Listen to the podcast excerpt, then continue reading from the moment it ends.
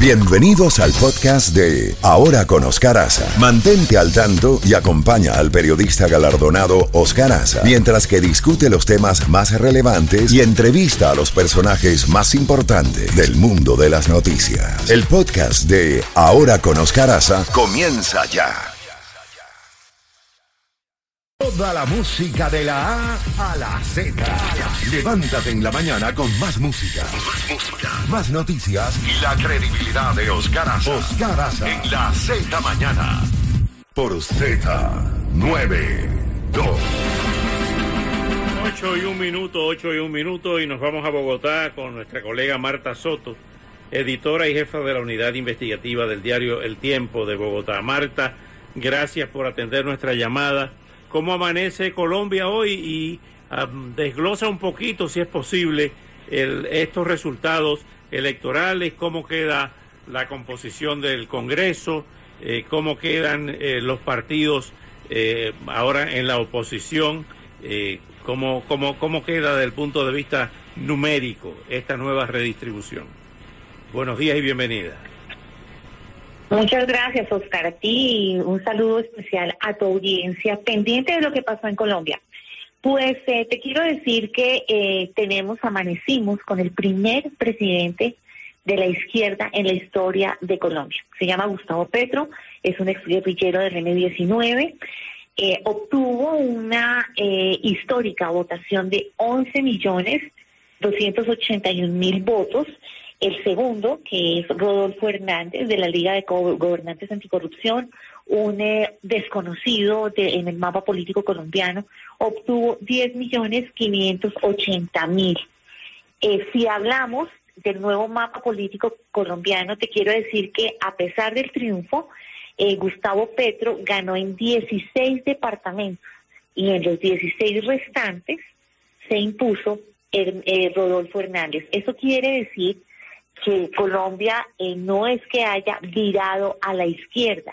Eh, geográficamente el, el país está dividido entre los que le dieron el triunfo a Gustavo Petro y los perdedores. Pero te quiero decir que Hernández perdió por 700 mil votos. Te doy el dato exacto, 700 mil 603 votos. Esto es muy importante porque en el discurso de triunfo de Gustavo Petro, él es muy consciente de cómo quedó el mapa político en Colombia.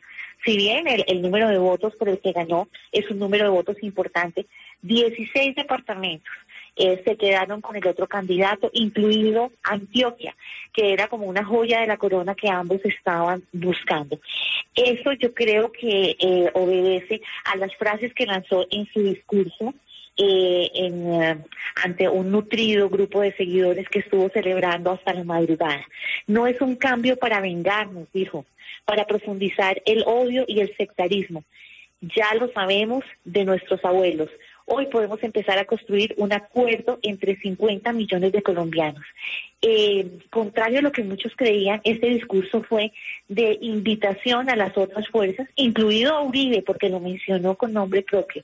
A Hernández le dijo que eh, esos 10 millones más de votos que obtuvo y todos sus seguidores eran bienvenidos en la Casa de Nariño para construir una nueva Colombia.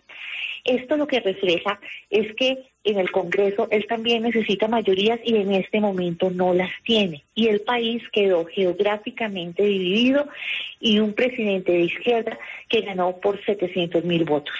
Ahora bien, Petro ganó en, en, en, la parte del borde de Colombia, en el corazón de Colombia ganó Hernández.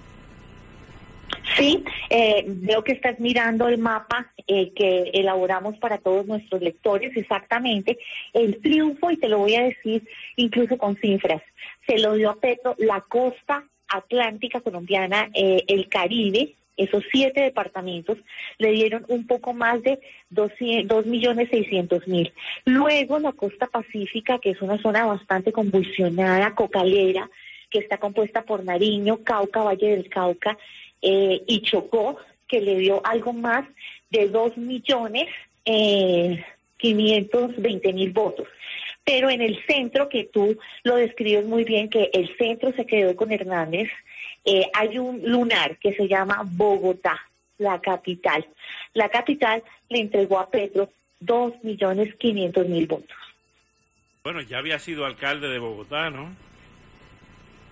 Ya había sido alcalde de Bogotá y acuérdate que tenemos también una alcaldesa de izquierda que es Claudia López, eh, que pues ella ya había mostrado su inclinación obviamente al pacto histórico, entonces digamos que se repite que Bogotá eh, es una, es digamos que el lunar de ese centro que conquistó Hernández. Finalmente, Marta, ¿cómo queda la composición de la oposición ahora? Porque sabemos que Hernández, eh, esos 10 millones y tantos de votos, producto de, coaliciones que lo apoyaron. Pero ahora, ¿cómo, quién, ¿quién se podría decir o quiénes serían los líderes de la oposición con eh, la derrota, según algunos observadores, de los partidos tradicionales? Esa es una excelente pregunta que nadie te va a poder contestar en este momento, porque si bien la ley le permite a Hernández eh, llegar al Congreso, llegar como, con una curul en el Senado, él no encarna eh, per se esos 10 millones de votos. Estos están divididos en una parte del Partido Liberal, en todo el Partido Conservador, en el Uribismo. Entonces va a ser un tema interesante. Primero, de cómo Petro va a obtener las mayorías que necesita para, para gobernar, que en este momento no las tienen. Ellos tienen una buena bancada y obviamente el Partido Común es que son las ex-FARC eh, y otros partidos de izquierda, pero no les alcanza y van a necesitar el consenso o de una parte del Partido Liberal o del Partido Conservador.